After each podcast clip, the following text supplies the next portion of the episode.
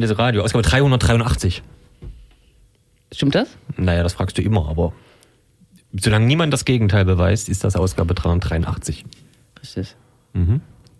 Dann macht das ja, dann macht das schon echt lange. Wir machen das seit, Mindestens drei Jahre. seit 2004.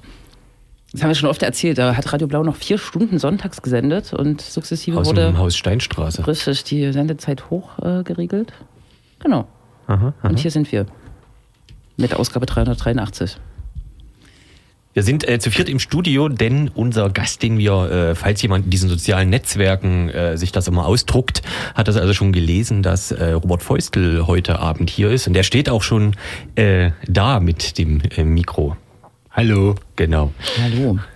Nicht, dass du jetzt die ganze Zeit wartest, äh, In, um zu atmen. genau. Wir sind trotzdem in unserer Einlaufschleife und vielleicht äh, haben Leute, was hast du gerade gesagt, die sich das soziale Netzwerk immer ausdrucken, äh, auch Ja. gelesen, worum es heute gehen wird. Wir machen eigentlich so eine Art Fortsetzung der Antifa-News. Wir haben gerade schon verschiedene Stimmen gehört. David Begrich, einschlägig bekannt, äh, Sachsen-Anhalt, mobiler Berater und äh, Analytiker der gesellschaftlichen Situation. Katharina König haben wir gehört. Und wir wollen natürlich auch einen Blick werfen auf das, was am Sonntag passiert ist, Wahlen und äh, spezifisch auch äh, Sachsen in den Fokus nehmen. Ja. Genau. Das äh, ist auch im Prinzip nicht zu vermeiden, auch wenn vielleicht äh, manche jetzt schon gehofft hatten, äh, jetzt ist es auch mal wieder gut mit diesen ganzen Dystopien, aber äh, naja, wahrscheinlich eher nicht. Genau, darüber reden wir und wenn Zeit ist, gucken wir vielleicht mal noch so ein bisschen in die äh, neuen Kommunalparlamente, was da so äh, passiert ist, wer da so rausgewählt ist, aber vor allem wer da so ein bisschen mit reingewählt wurde. Das sind äh, Überraschungen, illustre Gestalten. Ja, na, Dystop Dystopie, äh, Stichwort ist das eine, aber es gibt natürlich auch viele Leute, die am Sonntag äh, so ein bisschen jubiliert haben, was in Leipzig passiert ist. Kann man aber, glaube ich, nicht äh, jubilieren. Und ich habe auch so viele Twitter-Erwähnungen bekommen, äh, Stelle Einreiseantrag, Leipzig raus aus Sachsen und so weiter. Ne? Es gibt auch so ein, eine positive Erzählung von Leipzig. Vielleicht äh, kommen wir darauf auch, auch noch, ob das wirklich so haltbar ist, diese positive Erzählung des äh, herausstechenden urbanen Zentrums. Ich war heute zum Beispiel in Grünau mit dem Fahrrad und da ist es wirklich anders so. Ne? Da fühlt man sich total anders. Äh, so. Da ist Linksverkehr, ne? Da, da ist totaler Linksverkehr. Mhm. Genau, darüber müssen wir dann reden, das vielleicht auch noch erklären, denn manchmal haben wir ja äh, Hörers, äh, die auch zum Beispiel in NRW angesiedelt sind, die können vielleicht gar nichts damit äh, anfangen, was jetzt in Leipzig am Wochenende so viel anders war oder auch nicht im Vergleich zu Sachsen. Genau, aber dazu kommen wir dann gleich. Die Frage wäre noch, also wir sind ja hier immer noch im Urlaubsmodus, Jens fehlt, Grüße äh, an ihn. Und Vermutlich. Sie und Sie Ja, ja, an die zwei. aber das bringt ja noch nichts. Ach so? Äh, Wenn kleine Kinder äh, von früher auf sozialisiert werden mit so Stimmen aus dem Radio, bringt das nichts? Naja. ich weiß nicht, Norman Bates wurde, glaube ich, ähnlich, aber naja. Ansonsten willst du noch was zum Wetter sagen? Das Wetter ist warm. Gut. Dann Aber nicht sonnig. Das ist äh, verwunderlich, ne? Das gibt's. Bestimmt wegen äh, Morgen Chemnitz. Dann spielen wir äh, Ja. am Anfang wie immer eine Werbung, äh, manche nennen es auch Musik und steigen dann in das weitere Thema und die Gespräche ein. Mal gucken, was diesmal klappt mit der Play-Taste. Das ist ja in letzter Zeit immer ein großer Spaß gewesen. Balkan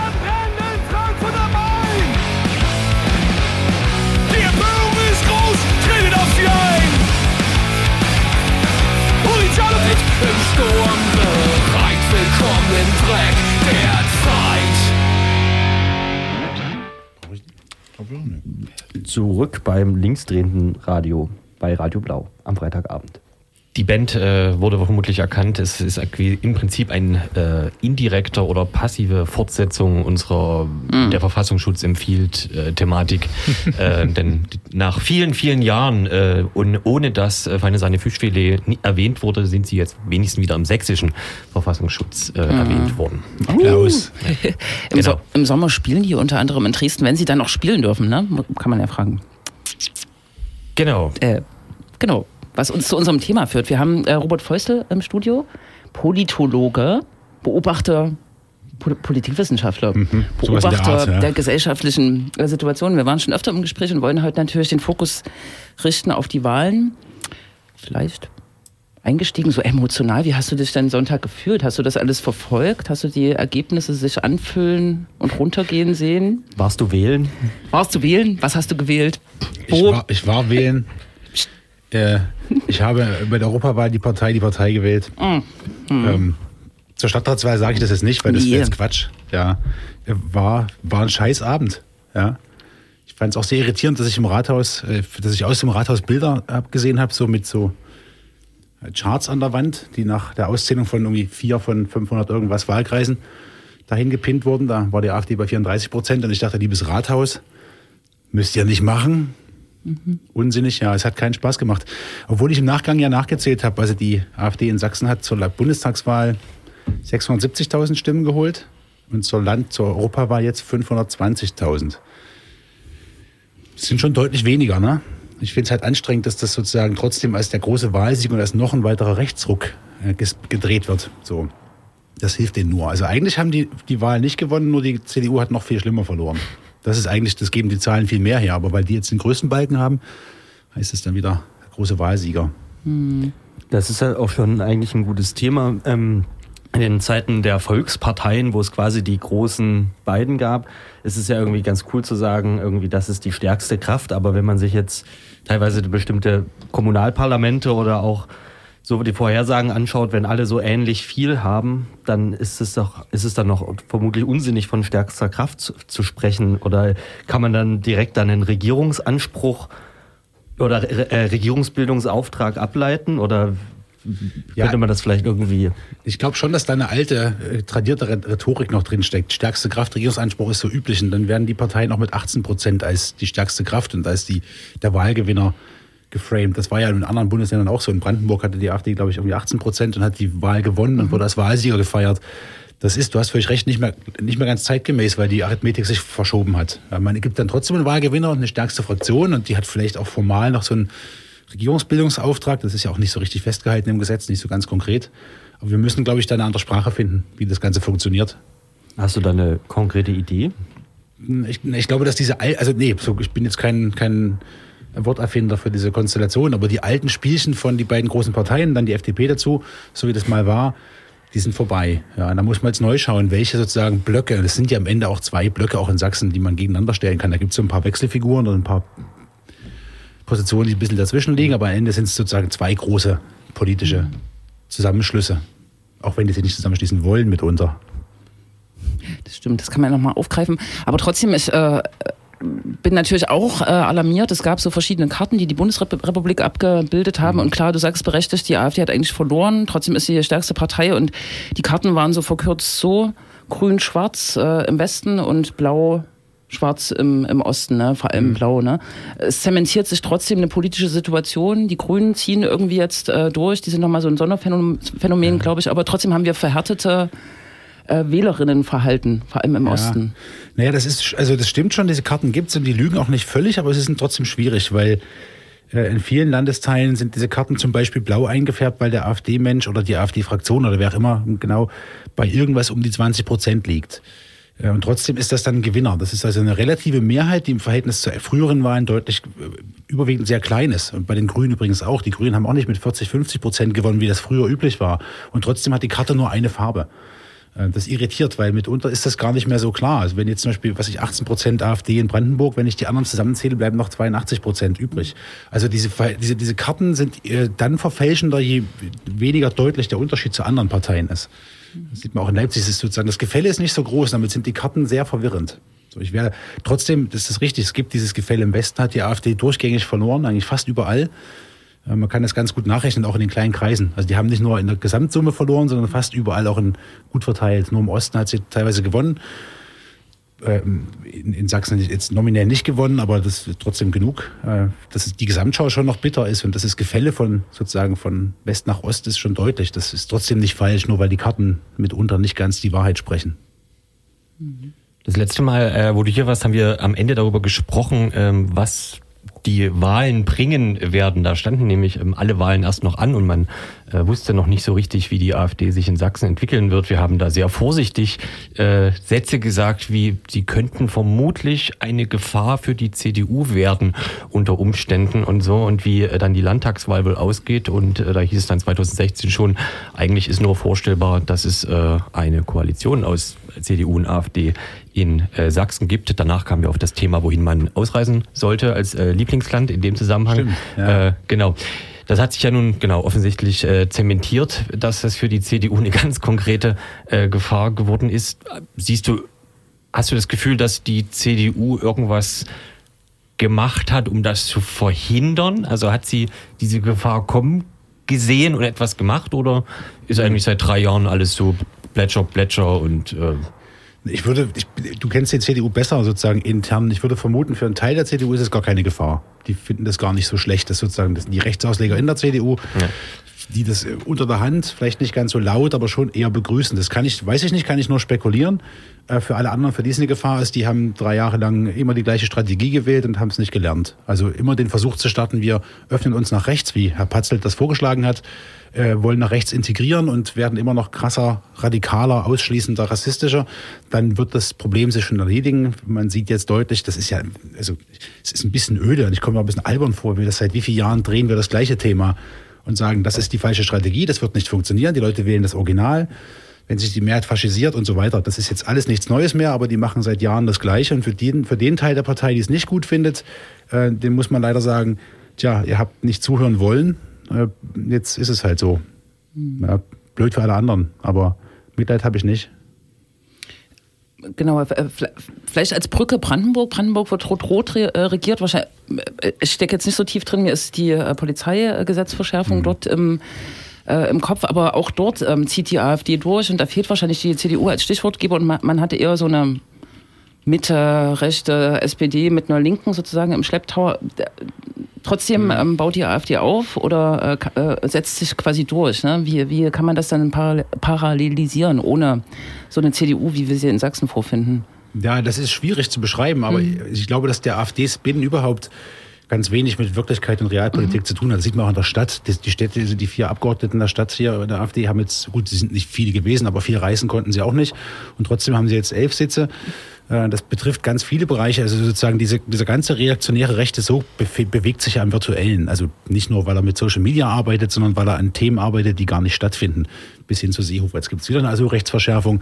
Das Problem, wenn man überhaupt das Problem definieren will, ist faktisch schon gar nicht mehr da. Und man spielt die Karte trotzdem immer weiter aus. Das heißt, die Wählermobilisierung und die sozusagen die rechte Vereinnahmung funktioniert in weiten Teilen jenseits dessen, was in wirklicher Politik stattfindet. Ja, und dann, das ist natürlich eine sehr ernüchternde, ernüchternde Diagnose, weil man kann irgendwie nicht viel dagegen tun. Aber das hat sich, das ist wie so eine kollektive Paranoia, die sich immer weiter fortsetzt, die so große Kreise zieht, bis hin zu bestimmten Zeitungen, die das Ganze mitspielen. Und dann spielt es weniger eine Rolle, was wirklich vor Ort passiert. In Sachsen ist die Lage möglicherweise verschärft, weil die CDU hier noch die falsche Karte ausgespielt hat die ganze Zeit.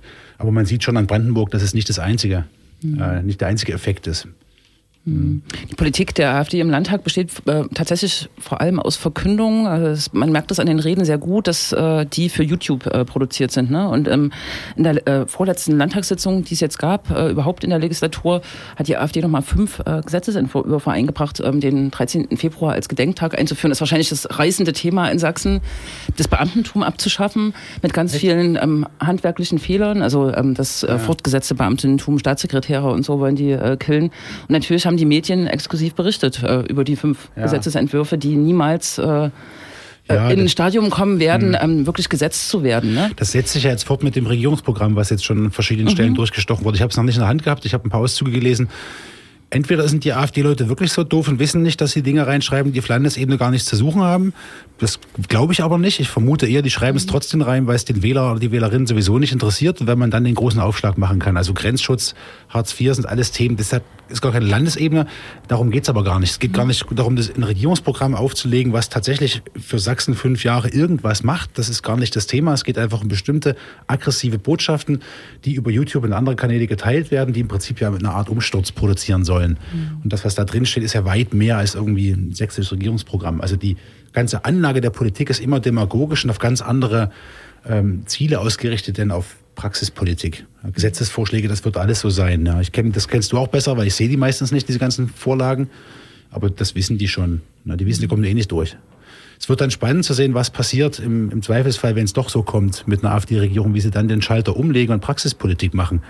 Ähm, ich fürchte ja noch nicht mal sozusagen die dystopischen, den dystopischen Untergang als mehr das blanke Chaos an allen möglichen Fronten. ähm, AfD äh, in Leipzig, vielleicht äh, um den äh, Schlenker zu machen, und das ist wahrscheinlich auch exemplarisch äh, für Sachsen.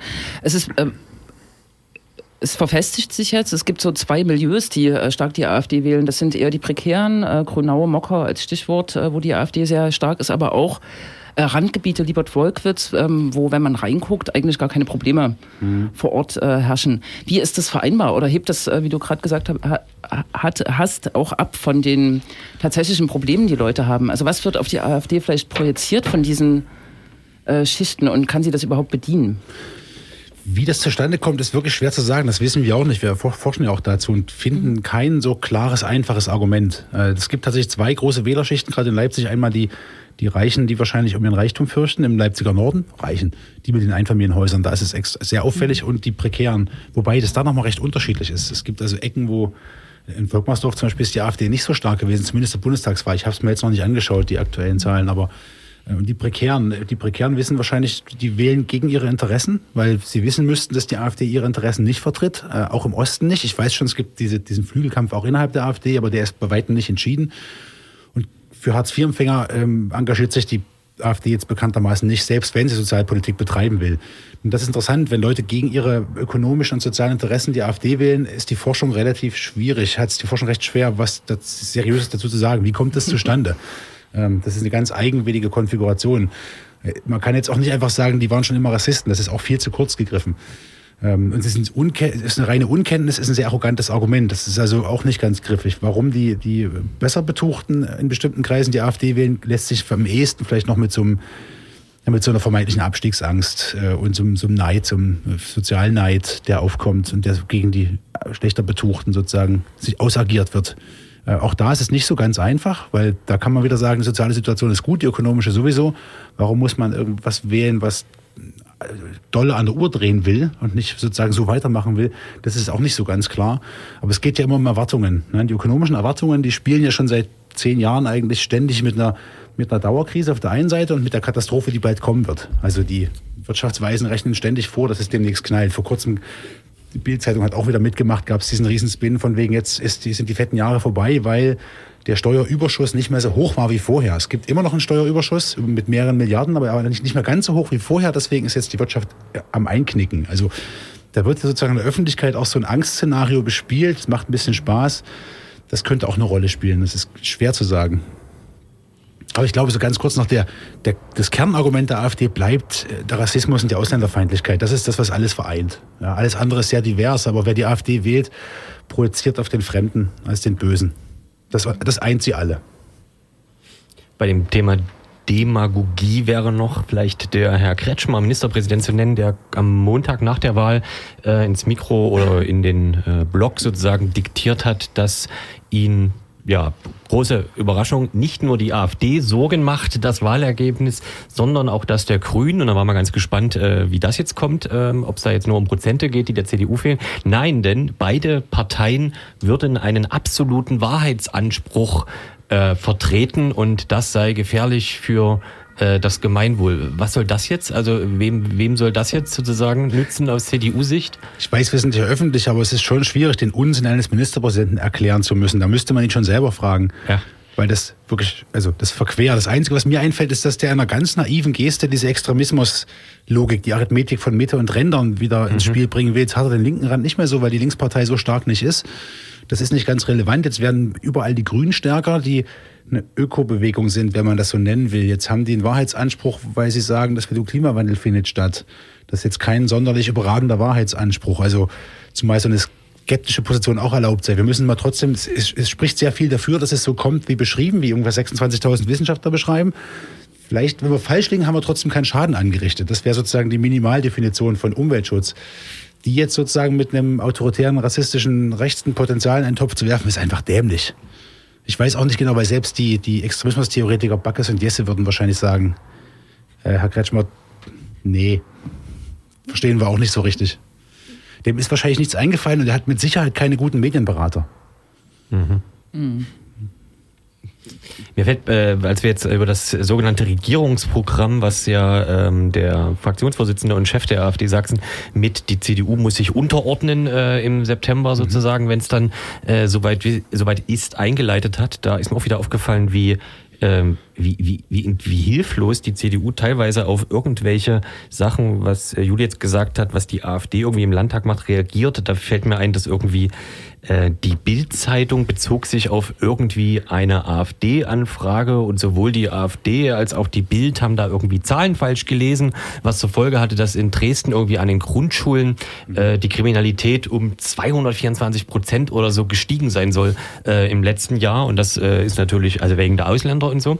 Äh, und daraufhin wurde der, jetzt, ich weiß immer nicht, wie die Posten alle genau heißen, ich glaube der Generalsekretär, Generalsekretär, genau, ja. der sächsischen CDU äh, gefragt und der hat im Prinzip überhaupt nicht nachgefragt, ob das stimmt, äh, sondern halt dann so gesagt, ja, da muss man gucken, äh, dass das auch, also das mit der Sicherheit und so, das ist wichtig, da sind die Eltern gefragt und so, äh, aber im Prinzip, also mit keinem Satz überhaupt mal offensichtlich geprüft, ob da irgendwas äh, dran ist. Und das ist so spannend, weil das äh, in der Zeitung steht dann quasi drin, wir haben, wir beziehen uns da was, was die AfD herausgefunden hat, Geheimnisse, Geheimnisse so. Und das ist total krass. Und dann hast du so einen, so einen CDUler, der quasi so defensiv, ja, da müssen wir mal gucken. Das hab, da weiß ich gar nicht genau, äh, das ist sehr beeindruckend. Also sowas, sowas verfestigt sich doch, äh, wenn man das einfach den ganzen Tag liest. Aber das ist halt das Problem, wenn man die ganzen Beraterposten und so weiter mit Freunden besetzt und nicht mit kompetenten Leuten. Ja. Mich irritiert an diesem ganzen Prozedere, wann das, wann das irgendwann nicht mehr funktioniert, also wann Ja. das nicht mehr trägt, weil ähm, das widerspricht dem, der Wirklichkeit da draußen schon lange sehr fulminant. Es geht- gab ja auch vor einer Weile die gestiegenen Vergewaltigungszahlen in Leipzig, die mit falschen äh, Datensätzen errechnet wurden. Ähm, das sind alles ungedeckte Schecks und das wissen alle Akteure. Ich glaube, es wissen auch die, die sozusagen als Adressaten es erreichen soll, also den, den besorgten Bürger auf der Straße, die wissen das auch, dass es Quatsch ist. Ähm, deswegen muss man auch immer mehr drauflegen. Das ist ein bisschen so ein, so ein sich selbst verstärkender Prozess. Das, vom Rassenwahn kennt man das. Es, es kennt kein Ende. Es muss immer noch mehr werden, noch krasser werden. Und ich frage mich, wann mal alle dastehen, viele jedenfalls, und sagen, ja, ja, okay. Also wer glaubt das ernsthaft noch? 224 Prozent mehr Straftaten in Kindergärten auf einmal. Ich hab, Tobias Wilke hat die Zahlen sehr schön aufbereitet. Das ist total, also es ist einfach falsch. Es gibt gar keine Grundlage für irgendeine Veränderung. Die Zahlen geben das gar nicht her. Und ich frage mich immer, wie lange dieses Gift noch wirken soll. Sind wir nicht langsam alle immun gegen so einen Scheiß? Und gehen mal kurz in den Kindergarten und fragen mal nach, was vorgefallen ist. Ach, nichts. Hm, okay. Also, das können doch mal alle machen. So. Und wie lange funktioniert das noch? Wir haben das vor drei Jahren auch schon gesagt. Wie lange funktioniert das noch? Irgendwie geht es offenbar sehr lange. Naja, es macht die Welt einfach, ne? ähm, Mhm. auf irgendwelche Zahlen zurückzugreifen. Ähm, und diese Blasen, die existieren, in denen wir ja auch Mhm. teilweise existieren, die äh, machen es äh, Leuten, glaube ich, noch einfacher Ja, ich- bequemer, die Welt zu verstehen. Ich ne? glaube aber, dass die, diejenigen, die es erreichen soll, selber auch wissen, dass das nicht stimmt. die wissen das eigentlich heimlich irgendwo. Die brauchen das, nutzen das für so einen emotiona- Emotionsbestand. Aber denen ist doch klar, dass nicht auf einmal 700 Prozent mehr Vergewaltigungen in Leipzig stattgefunden haben. Das ist denen doch klar. Also das bedient eine andere Ebene. Ich glaube, das wird so emotional aufge, aufgesogen und das wird benutzt, um den eigenen Standpunkt zu verfestigen. Und wenn man sie in Ruhe fragen würde, glaube ich nicht, dass die ernsthaft sagen, ja, hm, Aber ich meine, die CDU hat ja insgesamt auch keine gute Figur gemacht bei äh, so überhaupt mal mit Fakten um sich werfen. wann haben die das letzte Mal eine gute Figur gemacht? Naja.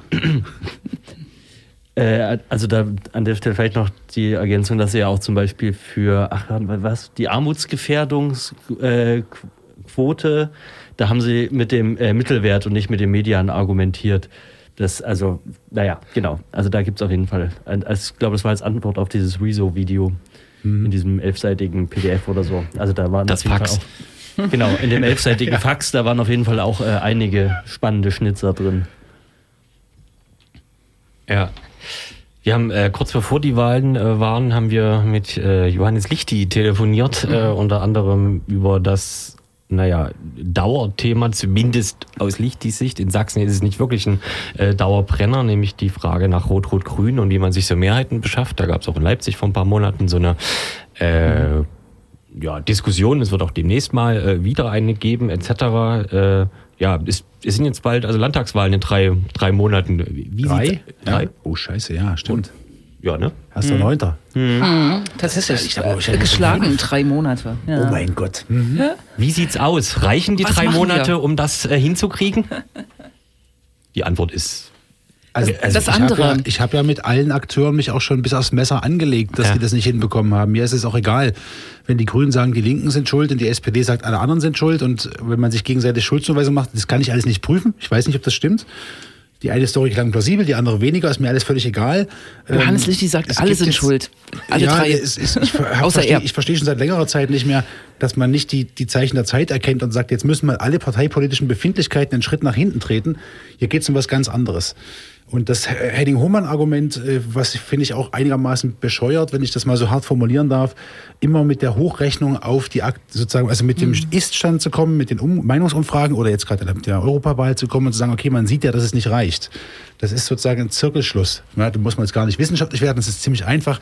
Weil es jetzt nicht reicht, wird es dann nicht reichen. Nee, es reicht dann nicht, weil ihr gar nicht erst anfangt, irgendwas zu ändern. Also man müsste sozusagen jetzt mit einer klar, also jetzt ist schon viel zu spät, mit einer klaren Botschaft und den drei Parteien zu einem substanziellen Politikwechsel in Sachsen antreten, der sozialpolitische Fragen stellt. Wir wissen, dass viele der AfD wieder mit sozialpolitischen Fragen kommen. Das machen sie manchmal ganz bewusst, manchmal passiert sie. Es gab ein paar Diskussionsrunden, da ist so eine Person ähm, von, in Chemnitz war das beim, beim Bürgerdialog, beim Sachsengespräch mit dem Herrn Kretschmer, die ist ganz schnell von den Ausländern, die in der Stadt ein Problem sind, zum geschlossenen Kindergarten gewechselt. Innerhalb eines Satzes. Es war mit Komma, also man spricht keine Kommas, aber es war quasi wie ein Komma. Das gibt es ganz oft. Es geht eigentlich um ganz andere Themen, abgehängte Fläche und so weiter. Das ist jetzt zu spät, das hätten alle viel früher begreifen müssen. Und da wäre viel möglich gewesen. Das kann man Das so muss ich dir nicht erzählen, ja. Das kann man so hinstellen. Und jetzt gibt's ja tatsächlich am Wahlabend ähm, noch dieses äh, konkrete Beispiel. Äh, die Stadt Görlitz, die auch gewählt hat, äh, und das Szenario so war, dass äh, der AfD-Kandidat, der Polizist und Abgeordnete äh, Wippel äh, vor dem CDU-Bewerber und vor der grünen Bewerberin, die unterstützt wurde von SPD und äh, Unabhängigen und vor der weit abgeschlagenen Linken lag. Und jetzt gab's eine Entscheidungsfindung, die dahin führt, dass äh, Linke, die Linke hat, äh, hat den Anfang gemacht, den CDU-Kandidaten zu unterstützen. Und jetzt hat auch die Grüne ihre Bereitschaft zusammen äh, zurückgezogen. Und jetzt kann man sagen, das ist die gro- große Volksfront gegen die AfD, aber das ist natürlich auch kein, also ist in dem konkreten Fall, glaube ich, das sinnvollste äh, Verhinderungsbündnis, ähm, Bündnis, was es gibt, aber ist eigentlich kein progressives, positives Bündnis, was äh, mit Inhalten punktet. Ne? Genau, das fehlt dann. Also man kann Ja. jetzt auch für nach der Landtagswahl Szenarien zusammenschrauben. Da gibt es ein paar, wie man es verhindert, dass die AfD an die Regierung kommt. Ob das jetzt die, also das sind alles schlechte Optionen, die man bisher sehen kann. Also kommt so Koalition zwischen Linkspartei, CDU, Grünen und SPD. Ich weiß nicht genau, also das ist demokratietheoretisch eine Farce. Das wäre, das weißt du auch besser, akteurstechnisch, ich weiß nicht genau, ob man dann im Ausschuss zusammensitzt oder ob es dann doch wirklich auch blutige Nasen gibt. Also das wäre in vielerlei Hinsicht grundfalsch, sowas zu tun. Äh, dafür bräuchte es eher, also es geht ja nicht nur um, eine, um diese, dieses äh, zweimal rot und einmal grün, es geht um einen Politikwechsel, den man hätte anstreben müssen. Und das hätte man vor anderthalb Jahren mindestens initiieren müssen. Und dass da immer noch zu viele Akteure um Pöstchen schachern und hoffen, dass sie anderweitig ihren Arsch an die Wand kriegen, diese Metapher ist, glaube ich, nicht cool. Die verwenden alle. Ich glaube, die ist homophob. Ich habe jetzt überlegt, wo die sonst herkommen kann. Naja, das am Rande. Ja. Ich habe nur überlegt, es gibt keine andere Erklärung als irgendeine homophobe. Beim beim Militär macht es keinen Sinn. Egal, das, darum ging es gar nicht. Mich, mich ärgert das, dass da immer noch sozusagen parteipolitische Spielchen gespielt wurden und dass man über diese Meinungsumfragen kommt und daraus so ein, so ein äh, negatives Argument formuliert, von wegen, das kann sowieso nicht klappen. Das ist ja auch inhaltlich einigermaßen doof und kurz, äh, kurzsichtig.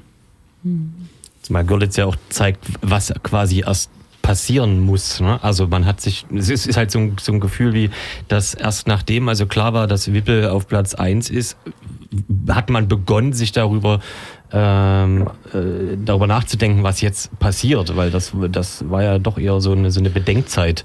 Aber das ist ja, das ist ja auf Sachsenebene genauso. Die, Ja, ja, SP, die genau. SPD merkt auch erst, dass sie einen Kurswechsel braucht, wenn sie die 5%-Hürde gerissen hat. Ja. Und die CDU merkt es auch erst, wenn die AfD deutlich stärkste Kraft ist und gar keine andere Koalition möglich ist. Ich glaube, die merken das erst dann.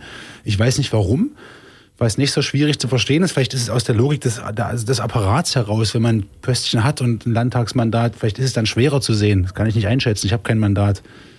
Ich kann von außen immer ziemlich einfach draufschlagen. Aber es gibt so ein paar Prozesse, wo ich mal sage, das ist so offensichtlich und so einfach zu erkennen, dass ich gar nicht nachvollziehen kann, warum nicht äh, man schon vor langer Zeit gesagt hat, stopp, jetzt müssen wir mal irgendwie einen Kurswechsel vollführen. Ich glaube, Johannes Lichti hat schon recht und du hast auch recht, dass es an allen liegt. Ne? Die SPD hat äh, wahrscheinlich bisher gedacht oder bis jetzt hat sie das, bis zum Sie Sonntag hat sie gedacht, ja. genau, sie retten das, äh, können in ihrer Position ja. bleiben, nehmen noch die Grünen dazu, die schon ganz äh, heiß darauf waren und die Linke ist auch so ein bisschen in ihrer Hm. Rolle, wir sind ja keine Mehrheitsbeschafferin irgendwie gefangen. Ne? Und Hm. naja, ich denke, vor allem hat die SPD es verhindert und äh, kann man jetzt natürlich spekulieren, ob es jetzt einen Aufbruch gibt und wohin der geht. Ja, in in welche Monaten. Richtung. Und es ist zu spät. Richtig. Ja. Also ich meine, es gibt natürlich noch Möglichkeiten. ne? Also man darf jetzt nicht versuchen, also das, was, sie, was ja an vielen Fronten auch über die ganzen Jahre immer wieder falsch gemacht wurde, auch auf Bundesebene, den Versuch zu starten, die AfD-Wähler umzustimmen. Ich kann das nicht mehr hören. Ne? Äh, Das funktioniert in Sachsen sowieso nicht. Wenn, dann sind das ganz wenige. Das wird, das wird mathematisch keine Rolle spielen. Was aber gehen kann, ist ein möglichst hohes Aktivierungspotenzial zu erreichen, dass quasi alle zur Wahl gehen, dass man die Fläche unterstützt, dass man die Leute aktiv unterstützt, die es dort noch gibt. Die gibt's ja überall, weit verstreut. Und da sozusagen nochmal richtig einen losmacht in drei Monaten, dass auch die Leute sich nicht ganz so schwach und defensiv fühlen, wenn sie dann zur, zur Wahl gehen. Ich kann mir das vorstellen, so eine Kleinstadt, ja, dass man weiß ja, wer zu welcher Partei gehört, dann bin ich der einzige Linke noch im Ort oder Grüne. Ähm, dann kann ich so, es kann sogar sein, dass ich Angst habe, zur Wahl zu gehen. Das ist gar nicht so unrealistisches Szenario. Wenn man da, da einen Wind reinkriegt, dann könnte man vielleicht noch ein bisschen was an den Ohren drehen. Nicht viel, aber jetzt irgendwie die AfD abzufangen im Sinne von deren Wähler umzustimmen, das ist utopisch. Also ich, ich weiß nicht, ich habe in meiner in den letzten Jahren, seitdem das Thema immer größer wird, nicht einmal die Erfahrung gemacht, dass ich bemerkbar jemanden habe umstimmen können. Ist mir nicht gelungen. Vielleicht bin ich auch schlecht, das kann sein, aber Mhm. Aber Mobilisierung ist doch ein äh, spannendes Thema. Also äh, Leip, im Leipziger Süden jetzt ganz exklusiv, ne, ein Stadtteil, wo eh die Wahlbeteiligung immer ein bisschen höher ist, lag die Wahlbeteiligung diesmal bei 70 Prozent und das ist ja schon irgendwie der Wahnsinn. Ne? Und auch, ich glaube, landesweit im Schnitt äh, habt ihr das im Kopf, aber 60 Prozent mögen es doch gewesen sein. Und das ist ja schon ein krasses Aktivierungspotenzial. Und jetzt fällt mir noch eine, in Dresden hat die Linke tatsächlich plakatiert, geht wählen, dann verhindert ihr rechts. Und ähm, der Effekt ist natürlich Quatsch. Ne? Also man erkennt eigentlich, außer im Leipziger Süden vielleicht, dass eine höhere Wahlbeteiligung neutral zu betrachten ist. Es Na, kommt darauf an, wer wie Wählerinnen aktiviert. Ja, und in den letzten Jahren hat das vor allem die AfD getan. Ne? Na, das ist ein bisschen Umfrage und Meinungsforschung, da kenne ich mich nicht so aus. Aber meines Wissens ist es so, dass die, die, das rechte Klientel an sich eh schon sehr aktiviert ist. Die gehen sowieso hin. Und wenn die Wahlbeteiligung steigt, sinkt, sinken die Prozente der rechten Parteien ein Stück weit, weil dann eher Leute zur Wahl gehen, die sonst nicht hingehen und die wählen eher nicht die AfD. Oder irgendwie andere rechte Parteien. Das ist aber, da bin ich jetzt auch nicht ganz äh, sicher, ob das so stimmt. Das ist zumindest das, was ich davon gehört habe. Da müsste man die Empiriker fragen, die das besser wissen.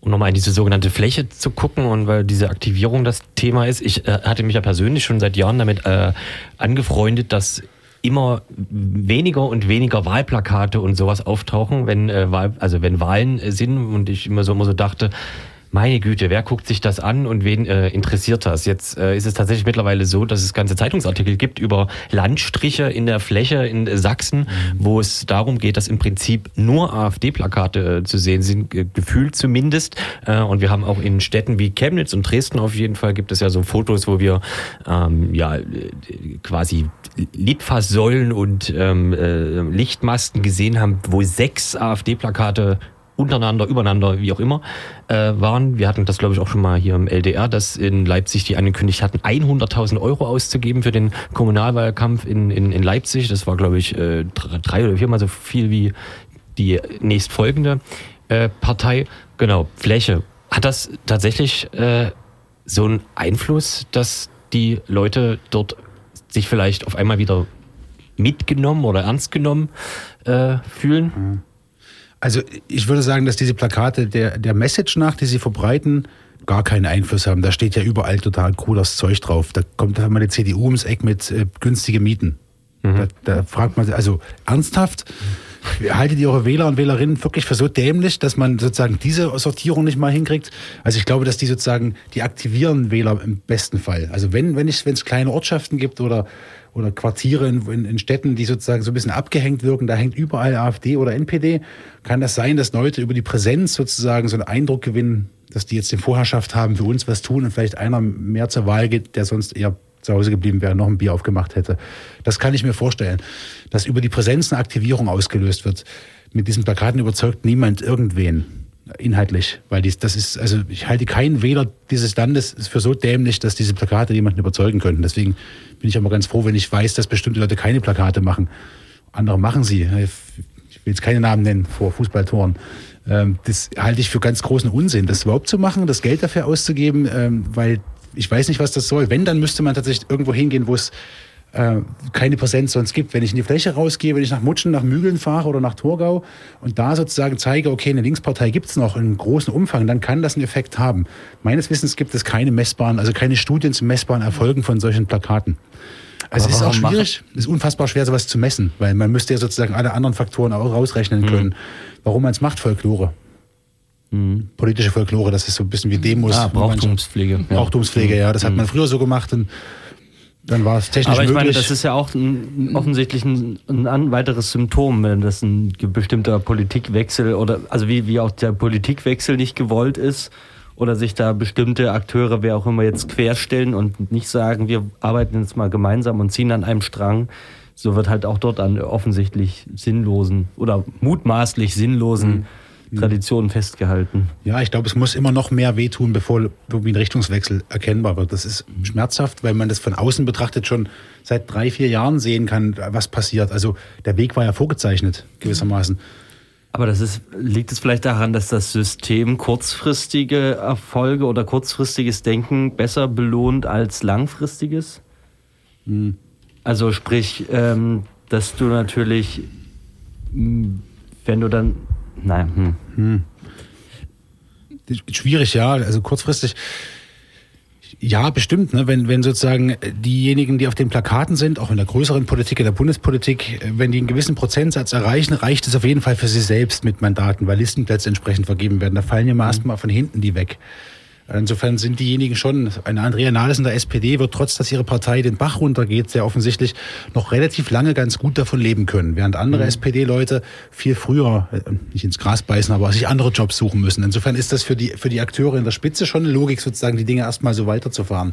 Wenn aber sozusagen das Drama der SPD ist immer das beste Beispiel, wenn das so offensichtlich seit, ich meine, die SPD ist das Gespött der Leute, es gibt keine Satire-Show, die ohne die SPD auskommt wenn man nicht irgendwann begreift, dass, also wenn ich irgendwann mal zwei, drei Jahre vorausdenkt, jetzt ist in Sachsen bei 7,5 Prozent. Ja, ich weiß, die haben auf Landesebene hier und da wirklich Erfolge verzeichnet, Lehrerausbildung. Da ist ein paar, sind ein paar Sachen gelungen.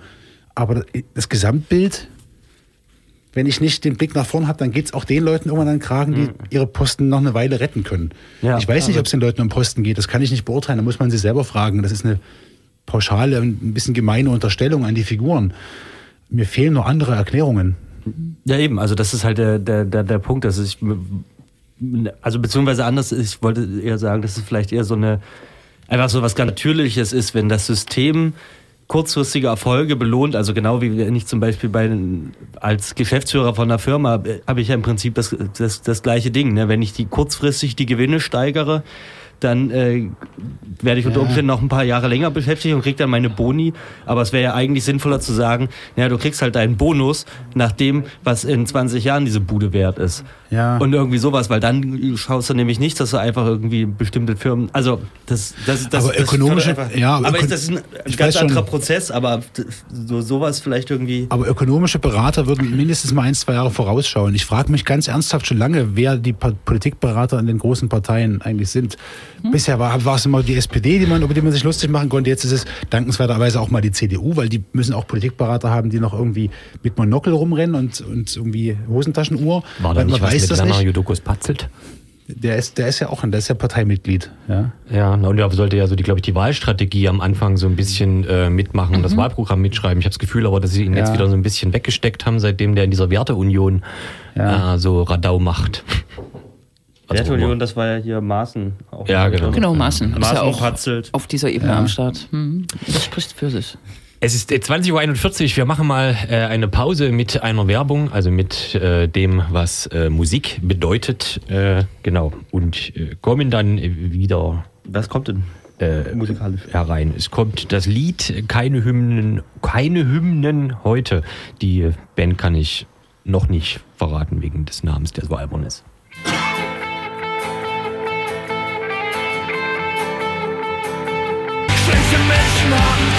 Musik. Schlechte Zeiten brauchen keine Beats. Das ist manchmal verwirrend. Das war ein sehr abruptes Ende. Das hat keiner kommen sehen. Nee, nee. Also nee. vielleicht hätte man es merken können, dass der Refrain 37 Mal wiederholt wurde. Aber dann kam es doch schneller als erwartet. ist, bei, Zurück, Sch- ist bei Schlagern einfacher, da geht es dann immer einen Halbton höher. stimmt. Zurück beim. Oh, Entschuldigung, ich hatte nur die Hälfte der Mikros angemacht. Ich übe noch. Guten Tag. Zurück zum Thema Wahlen. Wir Ja. sind im Gespräch mit äh, Robert Feusel, haben jetzt so ein bisschen ähm, die großen Linien abgegrast und wollten eigentlich nochmal kommunal schauen, ne? sowohl in Leipzig als auch was im, im Rest von Sachsen los ist. Da ist ja nicht nur die AfD am Start, sondern ähm, alle möglichen kleinen rechten Splitter. Parteien, aber erstmal Leipzig. Ich habe ganz vorhin irgendwann mal gesagt, äh, es gab so äh, Informa äh, Anfragen, Einreiseantrag nach Leipzig äh, gestellt und so weiter. Leipzig äh, raus aus Sachsen ist ja auch plakatiert worden im Kommunalwahlkampf. Wie, wie, wie sinnvoll ist es mit so einem Motiv zu agieren? Ist Leipzig wirklich die Insel in Sachsen? würde da völlig zweigeteilt darauf antworten, weil sie ist es und sie ist es gleichzeitig nicht. Ähm, es stimmt natürlich, dass Leipzig anders ist als Sachsen, wobei Dresden jetzt auch nicht unbedingt immer nur Dresden und Pegida ist. Auch da ist auch die Wahlergebnisse zeigen das ja auch in Dresden relativ deutlich, dass es nicht ganz so einfach ist. Wie waren es da? 17 Prozent, 18 Prozent für die AfD? Es war unter 20. Da Aber es gibt, es gibt keinen rot-rot-grünen Block mehr, wenn ich das ist richtig sehe. knapp, ne? aber es fast, Ja, fast Stimmengleichheit oder eine Stimme mehr sogar für Ja. Rot-Rot-Grün. Die haben noch einen, einen Sitz nachträglich Ja. bekommen. Also ganz so einfach ist es auch da nicht. Chemnitz ist jetzt ein bisschen weggekippt, ja. Mhm. Ähm, insofern gibt es in Leipzig ein paar mehr Viertelecken, ja, Osten, der Westen, der Süden, das sind schon drei Viertel, drei Himmelsrichtungen, wo es relativ, sich relativ angenehm anders leben lässt, also unsächsisch leben lässt, wenn man es mal so sagen will. Und was man in Leipzig halt gerne vergisst, in diesem, in diesem komischen Lokalstolz sind andere Ecken, die es ja auch noch gibt. Leipzig ist viel größer, also Grünau, Volkmarsdorf. Obwohl Volkmarsdorf ist gar nicht böse. Und ich will auch Grünau nicht als böse skizzieren, weil in Grünau ist es ja so, da hat man schon irgendwie, diesmal weiß ich gar nicht genau, so 27, 28 Prozent AfD-Wähler und Wählerinnen, aber man hat da ja eine hohe Migrationsquote und die dürfen ja alle nicht wählen. Ja, wenn die alle wählen dürften, würde es vielleicht gar nicht so viel anders aussehen, aber ich glaube ein bisschen anders. Also das Wohnen mag schon nochmal anders sein, als das Wahlergebnis ausweist.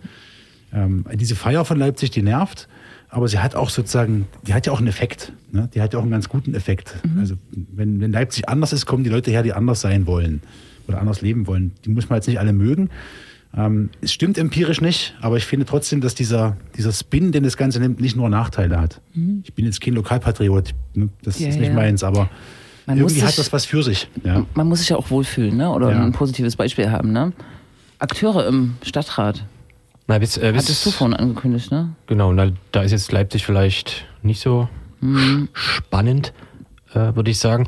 Ähm, aber genau, wie, ähm, bis zu den Wahlen weiß ich noch, dass immer so ein paar Leute, mit denen wir auch immer mal hier geredet haben, da gab es immer so ein bisschen das, die Erzählung, das Narrativ, dass äh, Leute, die anders leben wollen etc., auch durchaus mal in die anderen Städte gucken sollen und dahin ziehen sollen. Und Stichwort Chemnitz ist da ja so ein Beispiel mit völlig leerstehenden Straßenzügen und so. Das ist ja nun nach der Wahl sieht das da in dem Fall auch wieder so aus, dass ich von den ersten Leuten da auch tatsächlich lese, die nach Jobs außerhalb von äh, Sachsen Ja, suchen, weil sie sich jetzt. Das ist tatsächlich ein Riesenproblem, ja. Es gibt, das nennt man Schwarmstädte, ne? So, so, das ist Leipzig zählt dazu. Und Ja. es gibt in, in, in Städten verschiedene Viertel, die so Schwarmviertel sind, wo Leute gern, man kann das messen, dass Leute dort gerne hinziehen. Da ist der Zuzug groß.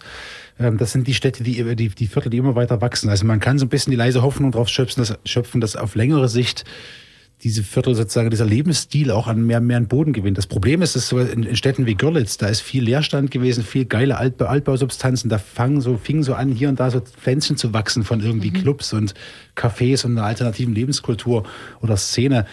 Gab es sogar in Gera, das, diese, sozusagen diese Dominanz des rechten Denkens, dieser Spin, der macht das ganz schnell platt. Ja, das ist wirklich ein Problem. Die Leute ziehen wieder weg. Sergei Lochthofen hat äh, allen aufgeklärten Leuten empfohlen, aus Gera wegzuziehen. der frühere Ja. Thüringer allgemeine Genau, ja, vor kurzem irgendwie. Ich kenne den Kontext nicht, ich fand nur die Aussage ziemlich straff. Ja. Und das ist echt ein Problem, dass dieser ganze Wahlzyklus jetzt vieles, was so gerade anfängt, sich ein bisschen zu verändern, möglicherweise platt trampelt. Und das betrifft tatsächlich Görlitz und es betrifft auch Chemnitz, wo ja so Pflänzchen äh, wachsen und wo sogar, Genau, glaube ich, so ein einiges, ne? Bevölkerungswachstum, glaube ich, jetzt so langsam abzulesen war, ne? So in der Genau, Bilanz. und da haben wir also, da haben wir dann jetzt die unkomfortable Situation, dass zum Beispiel in äh, Chemnitz zwar die äh, AfD an sich nur in Anführungszeichen was wie 22,9 Prozent hat oder so, aber dazu kommt halt noch die sogenannte Pro Chemnitz äh, ja, Partei oder Bürgerwahlvereinigung etc., die das Ganze dann irgendwie mit 8 Prozent eben dann doch nochmal auf 30 äh, zusammen äh, bringt. Und da reden wir ja tatsächlich dann, also da ist ja nichts mehr, da ist ja dann auch nichts mehr mehr zu deuteln im Sinne von, wer sich in dieser Partei äh, versammelt und wer da äh, Politik äh, macht. Der Vorsitzende Martin Kuhlmann zum Beispiel war einer der Verteidiger von der Gruppe Freital und hat vorm Gericht in Dresden irgendwie zu Protokoll gegeben, dass er das hier nur macht, damit er beim bevorstehenden Systemumsturz äh, irgendwie seine Schäfchen im Trocknen hat oder so. Also äh, genau, solche Leute also da in äh, Chemnitz. Pro, Chemnitz hat auch ein eigenes Bürgerbüro und so, das, äh, da steckt auch so ein bisschen Geld dahinter.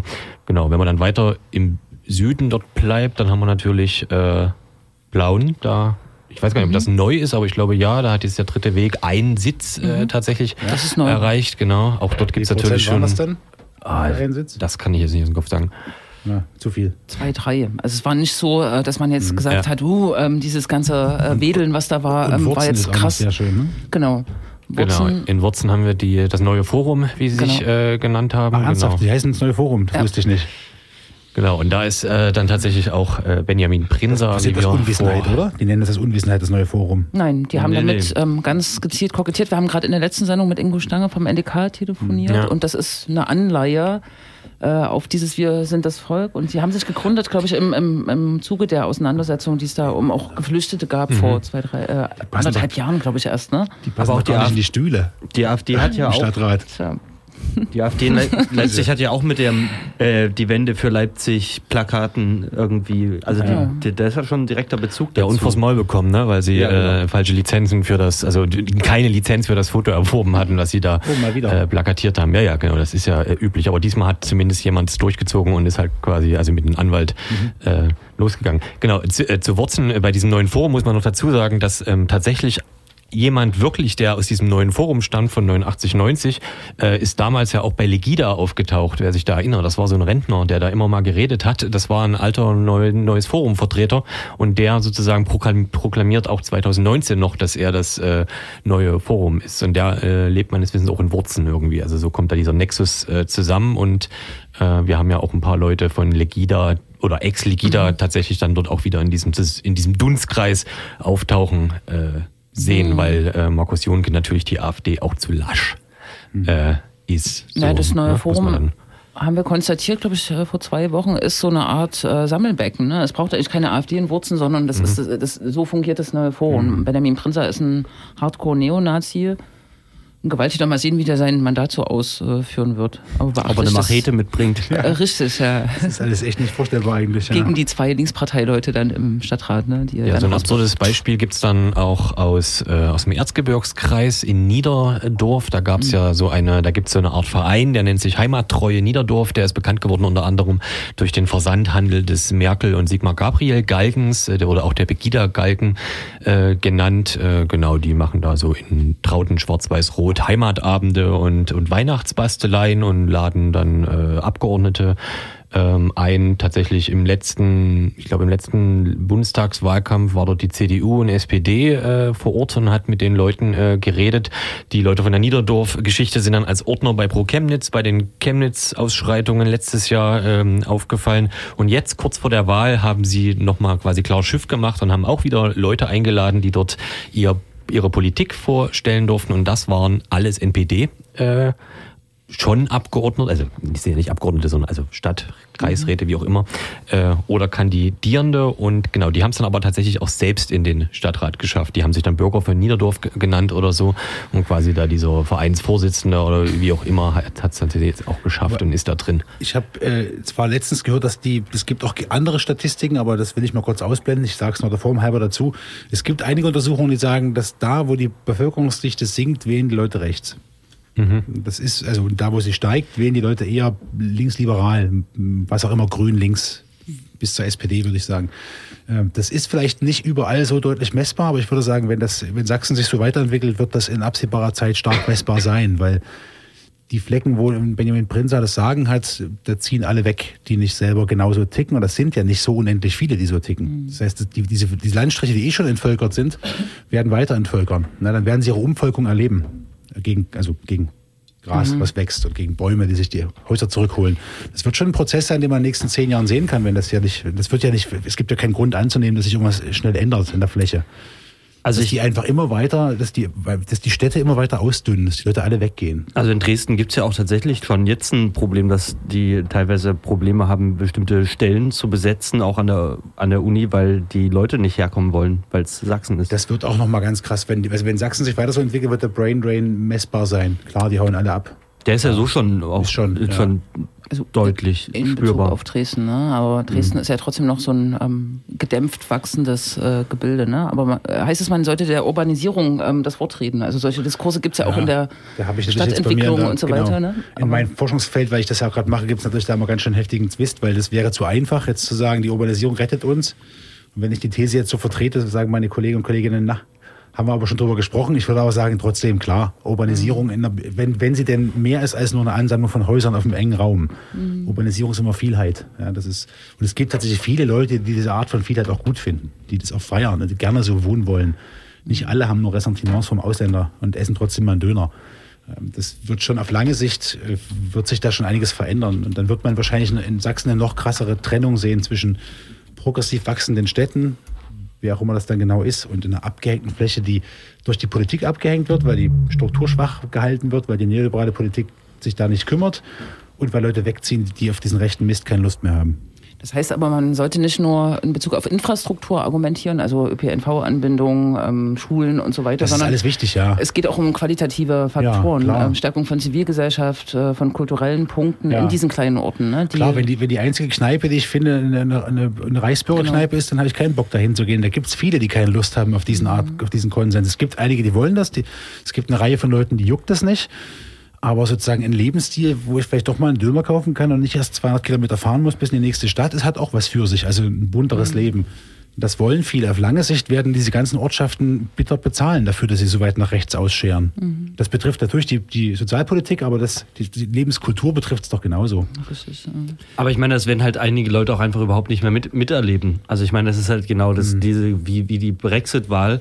Die, die Alten, die über 60- und 70-Jährigen stimmen, stimmen hier für was ab, was sie vielleicht noch zehn im, im, im Letztwähler. besten, im besten Fall, genau, die, die Letztwähler, das betrifft sie vielleicht noch 10, 15 Jahre, aber die Jungen, die 30-Jährigen, die dann noch irgendwie 60 Jahre mitleben müssen oder, naja, 50 vielleicht, ähm, die werden, die werden da nicht gehört. Von daher ist es ja auch wieder das äh, irgendwie so diese, die, die Alten sind, sind viele und haben damit irgendwie mehr Macht, weil sie eben auf eine kurzfristige, Ja, warum auch immer sie, ja. sie, sie, sie belohnen sich sozusagen selbst damit, damit auch wenn es vielleicht auch unter Umständen gegen ihre Interessen ist. Wie du das vorhin schon erwähntest, aber es ist trotzdem einfach so dieses kurzfristige Denken, da kommt halt nicht zustande, dass man sich überlegt, wie das halt in 10, 15 Jahren aussehen soll. Ja, oder das Bild ist ganz anders gestrickt, dann ist es wieder schön weiß und ha- arisch und, äh, und clean. So. Aber ich bin ja sofort dafür, so eine Art Höchstwähleralter einzuführen. Das macht nur keiner mit 65 oder sowas. Ich würde das sofort machen. Ja. Ich bin ja auch sofort dafür, bei bestimmten relevanten Entscheidungen zu sagen, da entscheiden nur Frauen. Also wenn es um Abtreibung geht, können Männer gern mitdiskutieren, aber warum sollten die mitentscheiden? Was, also bin Ja. ich auch dafür. Wird nur keiner mit mir ernsthaft diskutieren. Ach, naja, im Wahlkampf habe ich so viele ältere Leute getroffen. Also, naja, nee, weniger äh, alte Leute, aber zum Beispiel einen älteren Mann, der äh, Volkspolizist war und gesagt hat, ich wähle dich. Ich weiß, du bist das Feindbild äh, der Polizei, aber ich wähle dich.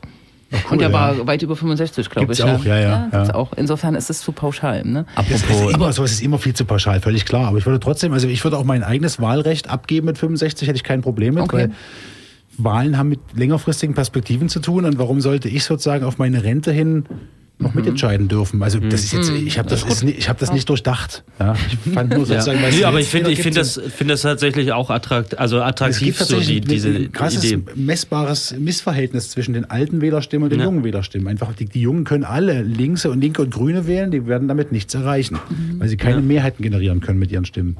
Es Oder ist- 30-Jährigen. Es ist eine Minute vor äh, neun. Ich habe noch eine dystopische Abschlussfrage. Was passiert denn, wenn im, äh, am 1. September äh, also das Schlimmste eintritt, womit alle so rechnen, weil wir gerade das äh, die Wortgruppe Stärkung der Zivilgesellschaft äh, haben? Ähm, ab wann kippt denn tatsächlich alles, was solche äh, solche Programme angeht, die es gibt, etc. Also ab wann wird das spürbar? Ist das dann tatsächlich sofort, wenn die da irgendwie eine Koalition bilden und einen Regierungsvertrag machen, ist das dann fix oder gibt es sozusagen noch so eine Rettungskarenzzeit, wo Gelder weiterlaufen? Ich würde sagen, es gibt so eine gewisse Unfähigkeitszeit. Ja, okay. weil Die müssen erstmal ankommen und wissen, was sie zu tun haben. Ansonsten, sobald Verträge auslaufen, tschüss, Feierabend. Ist die CDU Ja. auch sofort dabei. Also Ja. Ich Ja. erinnere nur an die Antifa-Debatte ähm, und äh, den Mhm. Sie würden ja gerne, Sie äh, hätten das schon längst gemacht, wenn es die rechtliche Möglichkeit äh, gäbe, Gäbe, die Antifa mhm. zu verbieten. Also die CDU ist, glaube ich, die härteste Gegnerin der kleinen Errungenschaften der, wenn man, Aha. das der SPD oder der Zivilgesellschaft, wenn man ihr das zugesteht. Vielleicht machen sie noch das Haushaltsjahr 2019 fertig und dann zack. Schön. Nee, Ähm, nee nicht schön. Rosige Aussichten. Genau, wir müssen noch Veranstaltungstipps machen. Na, der Veranstaltungstipp, der, der zu dem Thema passt und eigentlich kein Veranstaltungstipp mehr ist, ist äh, der Auftritt der Band. Auch eine der linksextremistischen Ist- ach so, East German German Beauties im, im IOZ Leisnig, ähm, der jetzt schon vereitelt wurde. Genau, der ist abgesagt. Der ist abgesagt, weil diese Band im Verfassungsschutzbericht steht. Ja. Und deshalb das IOZ fürchtet, ist dass, ihnen, Begriff, äh, dass ihnen die Fördergelder gestrichen werden, wenn sie linksextremistische Bands Damit müssen sie doch eh rechnen. Die müssen anfangen, an- andere Finanzierungsstrukturen aufzubauen. Viele machen das ja schon. Das Ja. ist das jetzt ganz, ganz dringend. Guckt bitte, wo das Geld woanders herkommen kann. Das Ja. kommt nicht mehr vom Land Sachsen demnächst. Ja. Aber das, So das oder ist, so. das, genau, das, das, da ging es ja aber auch Das ist eine schon. defensive Haltung immer. Genau. Ja, Ich wollte jetzt aber eigentlich sagen, morgen in Chemnitz ist Tag der deutschen Zukunft, eine Nazi-Demonstration. Da wird Kommt alle. Ja, da wird es natürlich Gegenproteste und Gegendemonstrationen äh, ge geben. Oh Gott, ich habe um 10, um 11, um 12. äh, 11.30 Uhr beginnt die Demonstration am Omnibusbahnhof in, in Chemnitz, genau. Äh, Die Gegendemonstration. Und auch in Leipzig kann man morgen demonstrieren. Das ist Kindertag und es gab eigentlich die sehr charmante Idee von linken Jugendlichen eine eigene Demonstration morgen auf die Beine zu stellen. Fight for your future. Passt eigentlich gut in die Zeit. 18 Uhr am Noch. Lene Vogtpark Ich startet die wäre zu Demo. alt für. ja. Mindestalter oder Min Du äh, Höchstalter für die Demo Und da wir gibt's, dann glaube ich, zwei noch Wochen nicht. Pause Ein- haben, ist doch, glaube ich, auch noch am, hä, am 6. oder 7. Kamenzer ist das? Am 15. Juni wird in Leipzig wiederum Ah, demonstriert. da haben wir eine Sendung, oder? Davor. Haben wir da Sendung davor? Nein, haben wir davor nicht. Doch, Sendung. Ja. Nö, dann äh, habe ich nichts gesagt. Ist nichts. No. Herzlichen Ja, Dank danke. für diese Bitte, bitte. Stunde Gespräch. Und UFO scharrt schon mit den Hufen. Ja, ich würde mich auch nochmal bei euch bedanken. Das Linkstrainer Radio auf Radio Blau ist zu Ende. Stichwort Chemnitz passt ganz gut, denn die Dub Night Radio Show die nächsten zwei Stunden spielt äh, Dubwise Radio von Radio T, unserem befreundeten freien Radio in Chemnitz.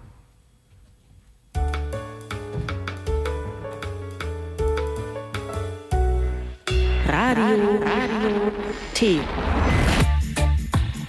bring it dumb wide, you bring it dumb wide. Some Jamaican sound, true Jamaican sound. This is Dubwise.